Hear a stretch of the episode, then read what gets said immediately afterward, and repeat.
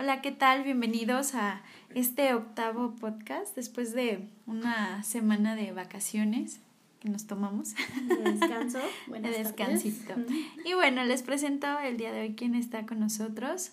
La licenciada Noemí. Hola, hola, buenas tardes. La licenciada Selene. Hola. Y pues bueno, bienvenidos una vez más. Eh, el día de hoy vamos a estar abordando eh, un tema mucho, muy importante. El nombre de nuestro podcast se llama Cuando los, eh, los hijos también se van. Y pues bueno, eh, vamos a estar abordando justo eh, la parte del duelo, pero visto ahora del lado de los papás. ¿Qué pasa cuando un papá pierde a un hijo?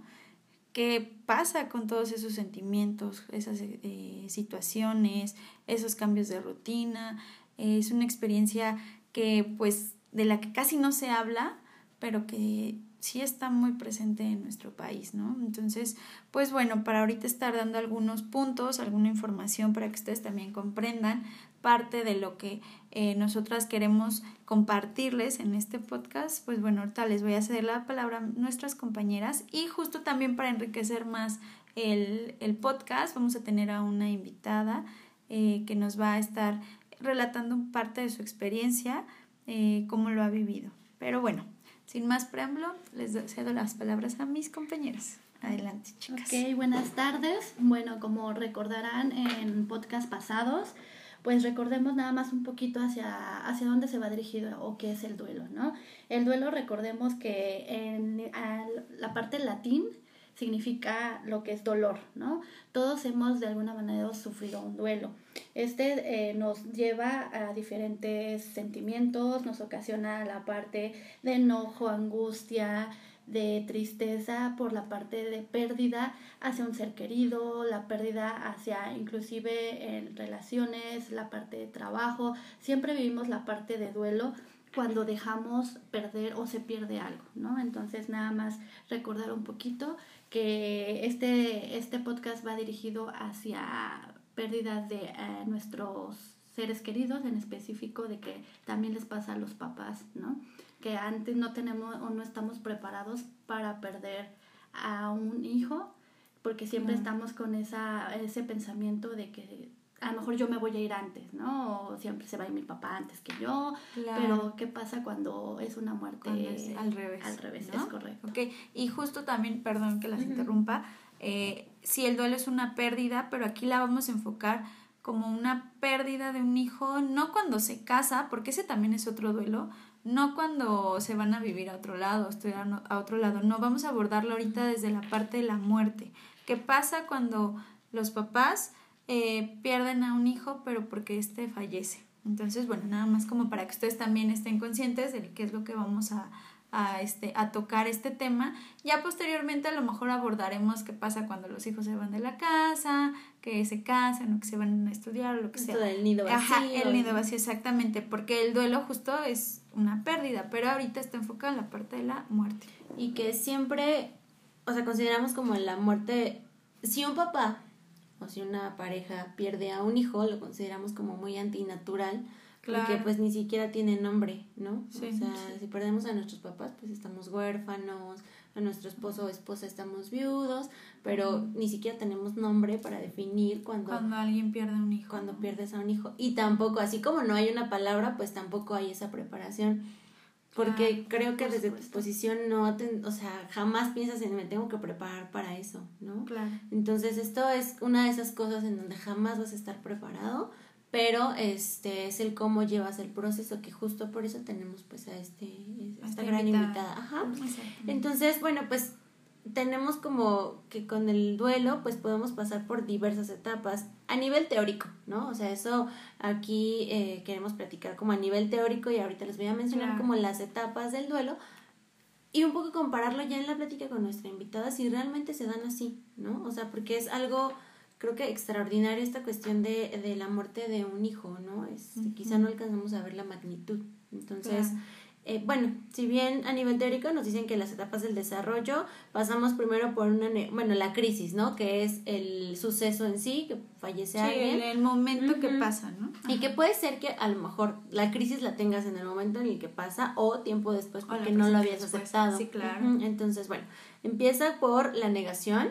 Creo que lo habíamos platicado y lo había puesto yo como un ejemplo muy banal en, con el, del celular, ¿no? Claro. Entonces, bueno, la negación luego el enojo, luego viene la depresión, después la aceptación y como última fase el aprendizaje, es decir, cuando ya vemos como desde otra perspectiva toda la muerte, ¿no? Claro. Y aquí igual ya les había comentado de un libro de Kubler-Ross que habla justo de la muerte de los niños, ¿no?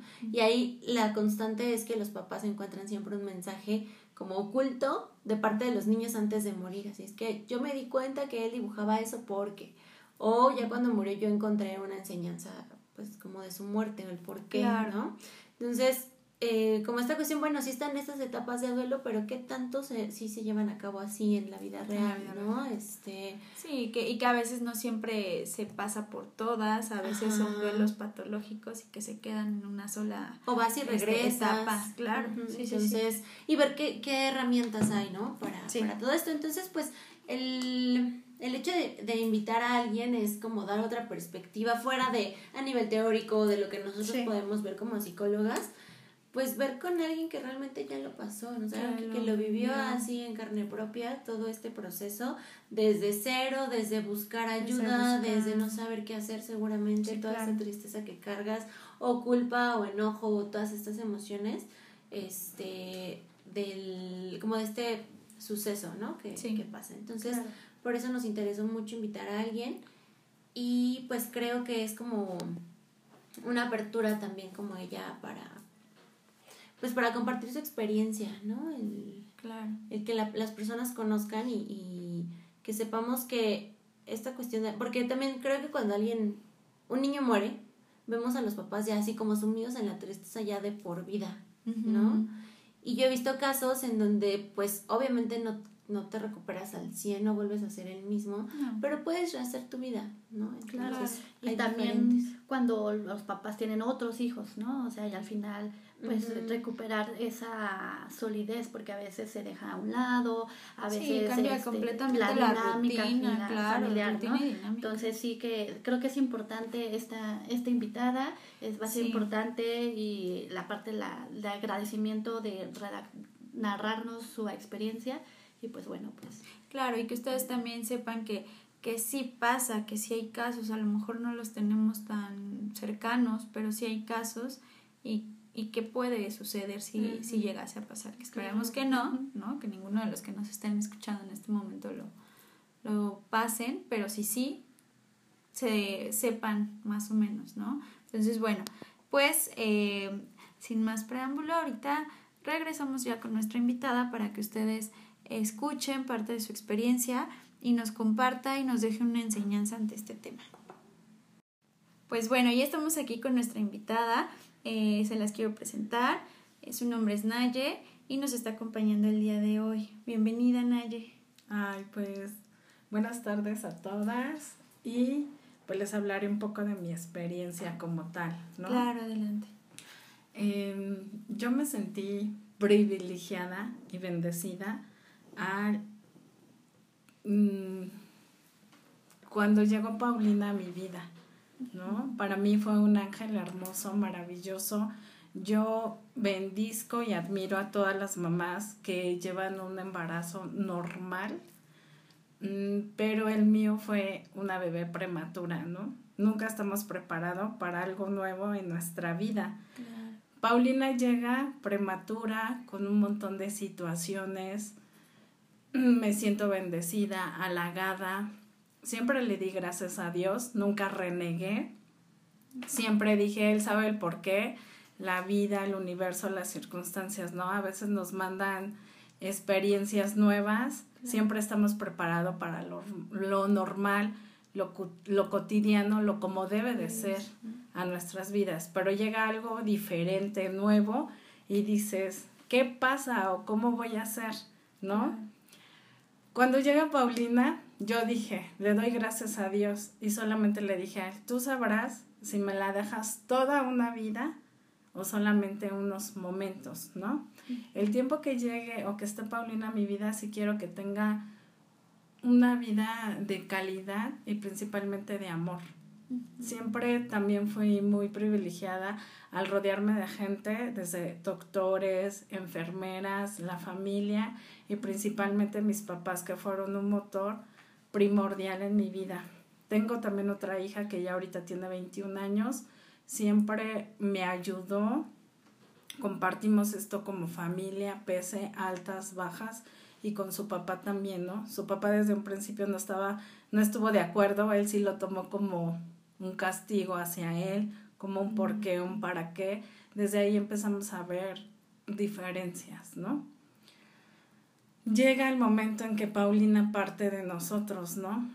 Parte y yo no lo tomo así como que a mal, ya estaba preparada para que eso pasara, pero no al 100, ¿no?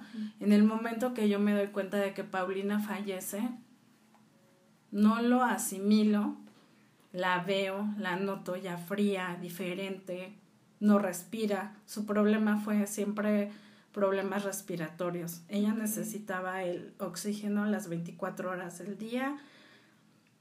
Ese momento que me acerco a ella, siempre pues acudía a ella para que notara yo si estaba respirando o no.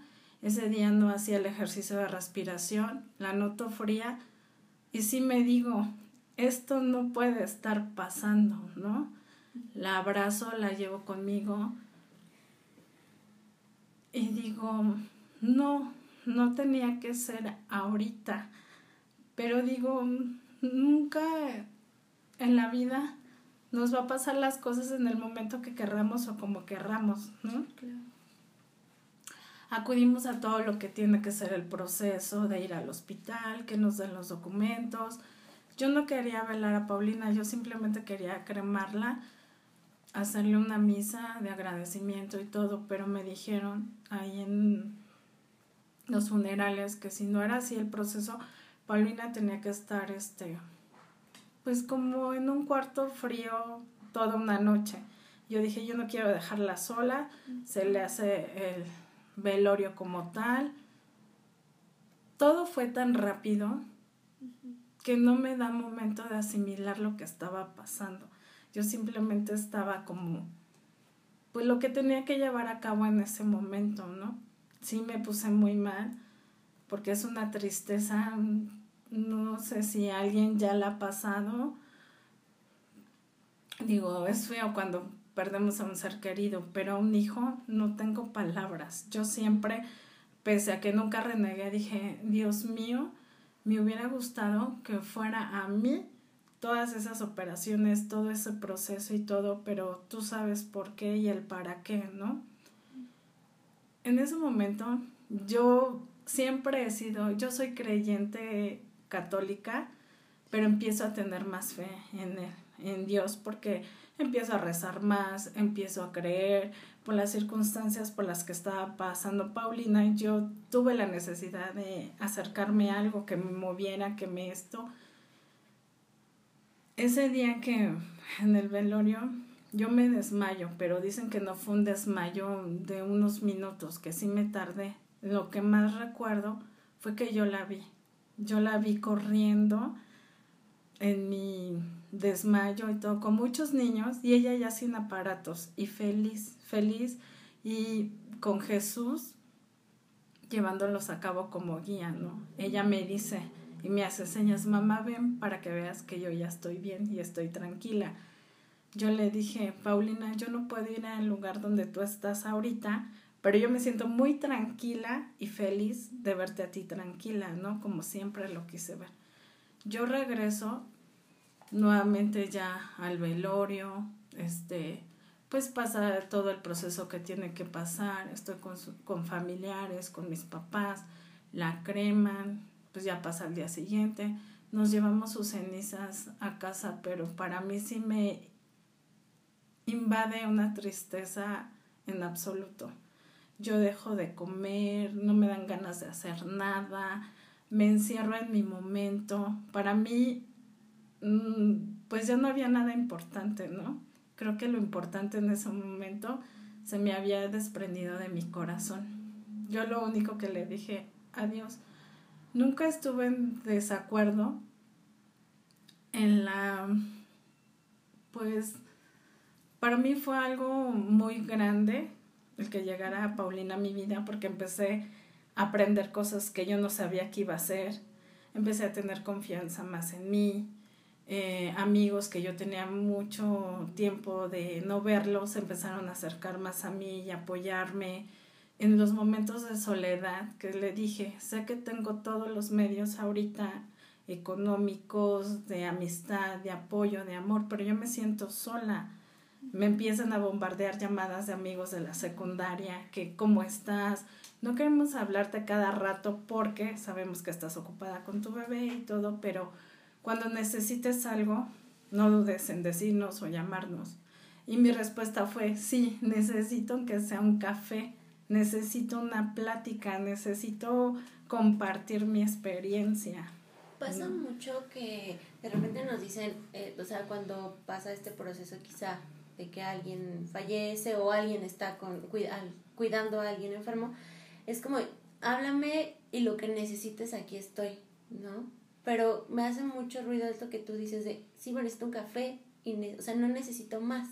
Necesito un café, necesito una plática, necesito algo como cosas tan rutinarias que a lo mejor como para regresar y aterrizar un poco, ¿no? Me imagino en esta, en esta parte. ¿Cómo fue a lo mejor los apoyos que tú recibías, ¿no? O sea, era como muy abierto de, háblame lo que necesites o mira, aquí estoy y ya te traje la despensa, o te ayudo a cocinar, o, te, o sea, ¿cómo era ese proceso de apoyo? Em, Paulina, por su situación, a veces estamos un mes hospitalizados y un mes en casa, ¿no? Entonces fue mucho el apoyo, tanto económico, todas se organizaron y porque aparte, pues, de las medicinas que da Liste, eran, yo siempre nunca escatimé y le decía a los doctores, quiero que mi hija tenga la calidad, no sé qué voy a hacer ni cómo le voy a hacer, pero si necesita otro medicamento, otra vitamina, otro aparato, no duden en decírmelo, porque yo quiero que ella esté lo más cómoda y lo mejor para que entre las dos llevemos este proceso lo mejor. Entonces todas se organizaron en, ¿cuánto cuestan tales vitaminas? Aquí, toma este, mm, tal medicamento toma. Eh, consultas porque del neumólogo tenía que llevar este, otra opinión de un neumólogo particular, entonces ya era otra consulta, entonces era el apoyo tanto económico como de eh, medicinas, tanto moral, tanto mi mamá, cuando estábamos en casa, no, o sea, no se me va a olvidar, ¿no? Su gran apoyo de ella, porque el de ella era económico y estar, ¿no? Me decía, hija, yo no sé cuidarla y me da miedo por el aparato que trae un atraqueo y el oxígeno conectado, pero yo vengo a tu casa desde la mañana, los fines de semana, y te hago el quehacer, este, a mí cómprame lo que, lo que vayas a cocinar y yo te cocino, ¿no? En momentos, tiempos de que pues requieras ir al baño o esto, aquello, pues yo te la cargo, yo la apapacho, yo la mimo. Y a partir de ahí sí ya empecé como que a sentirme yo más tranquila y más ligera, ¿no? De decir, ay, ya no hay tanta carga. Algo que finalmente yo cuando Pau llega a mi vida, yo me enfrasco en, en ella, o sea, ya no me importa nada, o sea, obviamente sí qué hacer desde la casa y estoy como familia, su papá, mi otra hija y todo, nos organizamos. Pero yo ya me olvido de las necesidades fuera como esposo, como hija, como yo me enfrasco en mi hija, pero también eso a la vez también fue malo por Renata tuvo una vez una plática con su papá y conmigo y no lo dijo con un grito de ayuda y desesperación. Adoro, amo a mi hermana, y sé que lo estamos haciendo y llevando a cabo lo mejor posible, pero yo también existo como hija de 19 mm, años. Mamá, yo antes iba al teatro, al cine, de compras contigo. Papá, antes yo hacía tales actividades, yo ahora no. Sí me dan todo lo que necesito y todo, pero ¿dónde queda esa convivencia? A partir de ahí también, pese a que desvelada, pese a cansada, empiezo a cambiar la convivencia con mi hija y también empiezo a organizarme con su papá de tal fin, pues te toca a ti quedarte con Pau ya sea en casa en hospital, pero pues también hay otra convivencia con Renata de 19 años, ¿no? Ya nos íbamos al cine con ella, a cenar, a hacer otras actividades de acuerdo de, ¿no? Pero sí, cuando pues ya llega que Pau ya no está, yo empiezo a sentir una soledad y también me empiezo a encerrar en mi mundo, en mi mundo mío de que nada me interesa, ¿no? O sea, me empiezo a apartar de todo y de todos, ¿no? Yo lo que nada más quiero estar durmiendo, durmiendo, obviamente haciendo las cosas de la casa, porque aparte yo no estoy trabajando, o sea, a mí me dan un permiso especial para cuidar a Pau. Entonces todavía en las pocas vacaciones que me quedan, pues empiezo a tratar de asimilar, ¿no? Obviamente también, pues yo sabía o era tanta mi fe que yo hablaba con Dios a mi manera, porque yo no tengo una manera especial de que hay tal rezo, esto y aquello, ¿no? Y le digo, tú siempre estuviste con nosotros, ya Paulina ya no está conmigo, no me la arranques de la noche a la mañana, permíteme sentir su presencia o verla en sueños, ¿no? O sea, tener una conexión con ella en sueños. Fue muy bonito porque, pues sí, semanas después empiezo a soñar con ella, empiezo a sentirla, pasan cosas en la recámara donde ella y yo estábamos que, pues yo no le notaba otra explicación más que decir, sí, ella estuvo aquí, ¿no? Cosas que tenía muy acomodadas bien y exactamente que no se podían mover más que alguien viniera y luego les preguntaba, a su papá o a mi hija, ustedes la movieron, no como crees, estás loca, ¿no? Entonces, y se lo compartí un tiempo a su papá y le dije, Paulina estuvo aquí, yo le he soñado y todo. Me dice, yo no sé cómo a ti si la vida o Dios te permite, ¿no? Tener ese contacto. Luego es que yo se lo pido de corazón. Pero no nada más queda ahí. Sí es una tristeza tan grande que yo estuve a punto de quitarme la vida, ¿no? No como tal empiezo a ver en internet y tener contactos de las pastillas que te puedes tomar o hacer para dañarte. ¿No? Entonces, pero también ella misma fue un alto para mí de decir no. No, porque ya después cuando empiezo a tener el contacto de los medios y todo, me acuerdo de todo el proceso que pasó mi hija, las operaciones, los cuidados y digo, si ella luchó hasta el último día, yo quién voy a ser para llevar a cabo eso, ¿no? O sea, yo quién soy para quitarme la vida. Tengo otra hija mayor y pues digo, su aprendizaje de ella de luchar hasta el último momento, dije, no, no voy a hacer esa tontería por ella, ¿no? Porque yo sé que también Paulina me vino a traer un aprendizaje de vida y una enseñanza grande que para mí mi, fue mi maestra de amor a la vida, ¿no? Pasa ese duelo, pero también vienen otras cosas diferentes a mi vida que me cambian, ¿no? No nada más fue la pérdida de Paulina, viene la separación con su papá, mm, viene el hablar con Renata, mi hija la mayor, y decir, mira hija, eso está pasando. Yo me siento muy mal por el duelo de tu hermana, pero mal también como familia. Yo, tu papá y yo ya no hay algo que nos une, que esto, y tomamos la decisión de separarnos. Y que viene otro duelo, ¿no? También este, diferente, pero al final una, una nueva pérdida, ¿no? Ajá.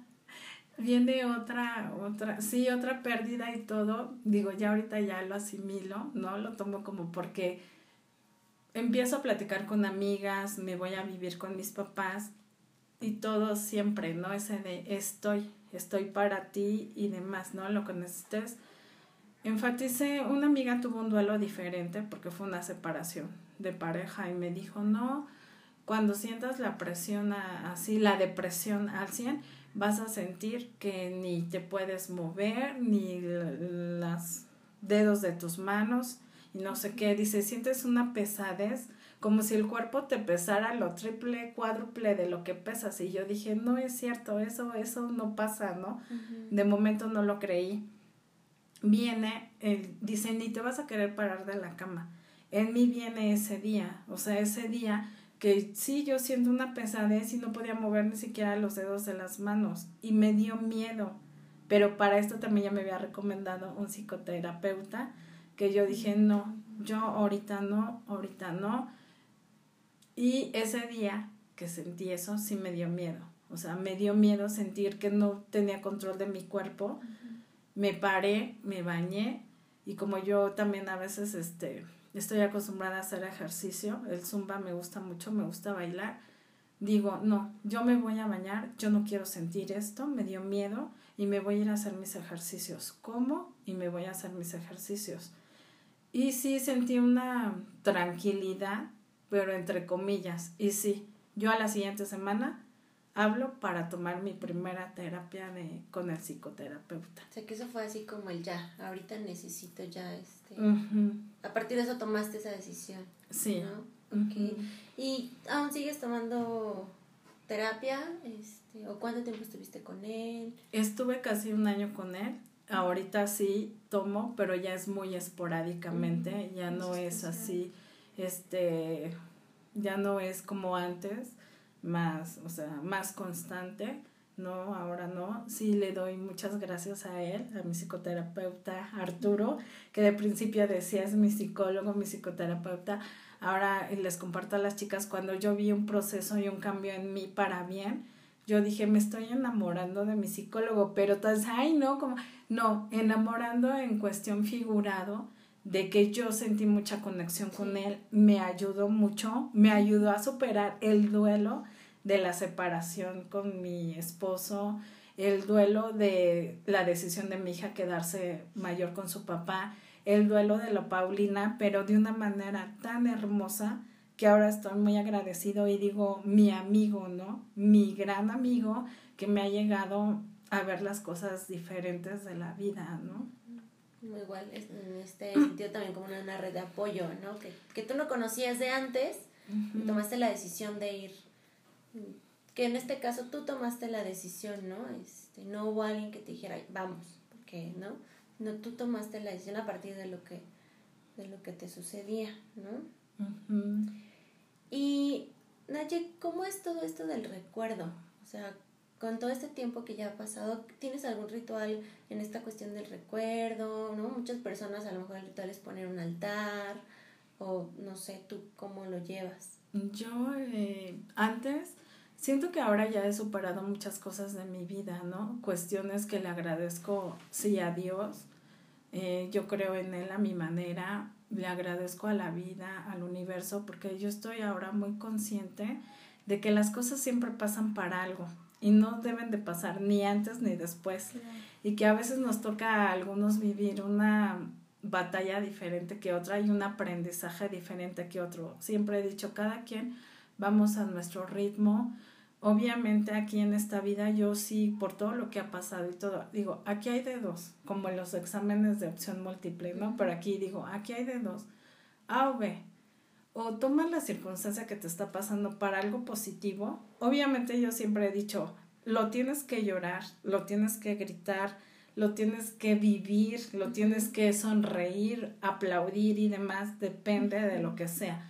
Pero o te levantas y aprendes la lección o te estancas y te vas para abajo, ¿no?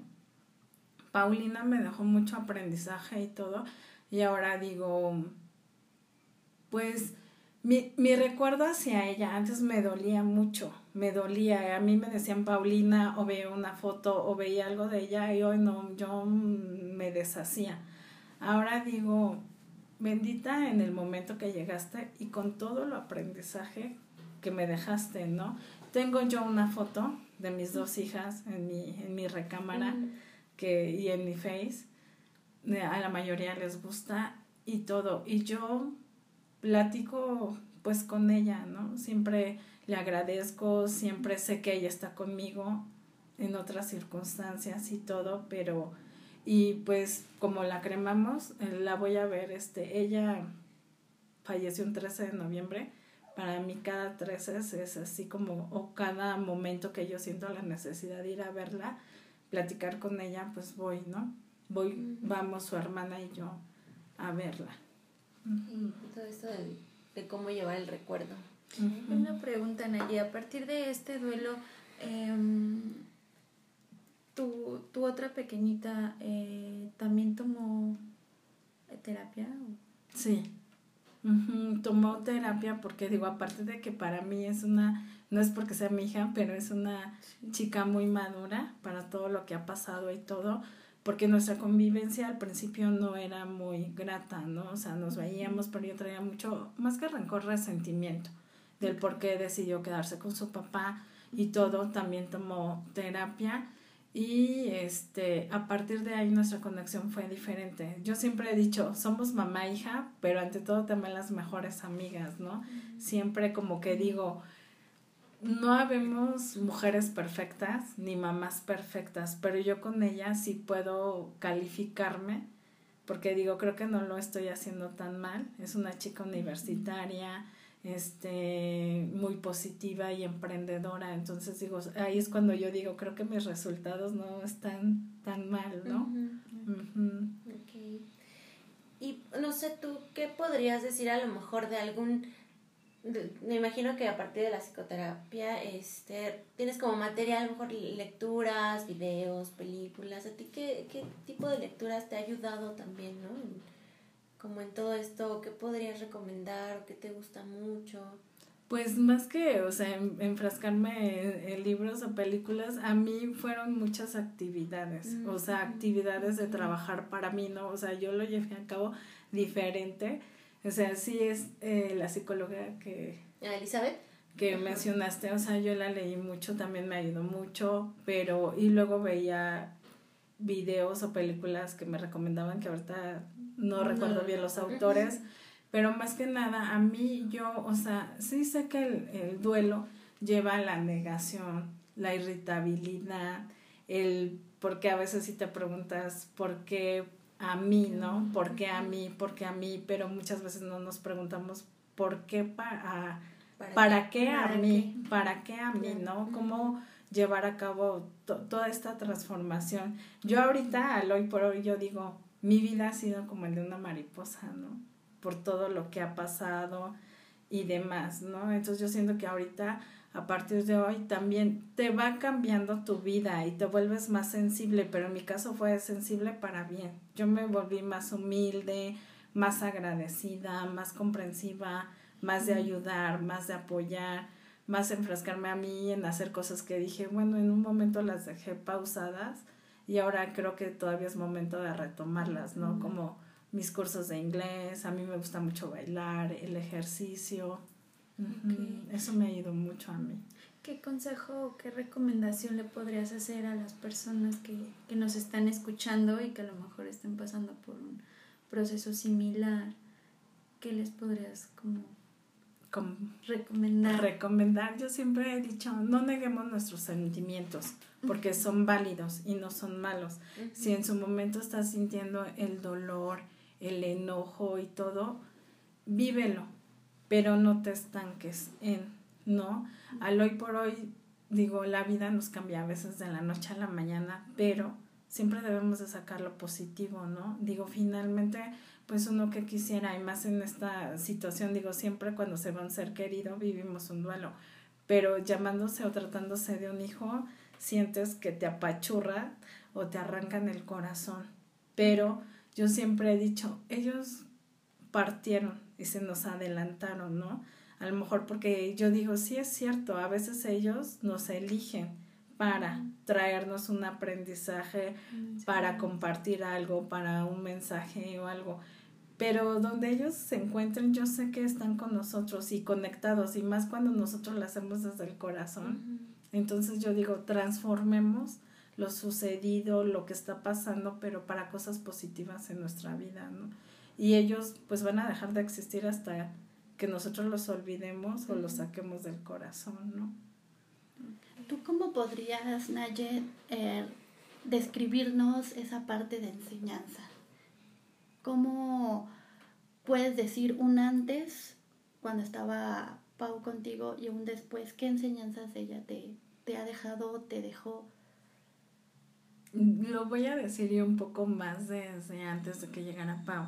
Yo me consideraba así una persona muy soberbia, muy enfrascada en mis cosas, muy autoritaria y muy selectiva, ¿no? O sea, eran cosas de que, no sé, mm, Mm, el papá de mi hija es un poco más así, ¿no? Y despectiva. Viene Paulina y aparte de aprendizajes de vida, Yo nunca en mi vida imaginé que iba a hacer cosas de medicina porque por eso no quise estudiar eso, siempre la sangre y cosas me daban miedo. Y yo dije, wow, cuando llega Paulina y que la tienes que aspirar y que tienes que ver cómo le sacan su sangre de análisis y de estudios y, y eso dije, pues ni modo, voy con todo y tengo que aprender, pero lo tengo que hacer lo mejor posible, porque no es, y así fuera para otra persona, pero en este caso estaba enfocando a mi hija, ¿no? Claro. Cuando pasa la situación Paulina, yo decía, sentía que se me caía el mundo, porque decía, lo veía como mi, mi situación, la más grave del mundo, de la situación.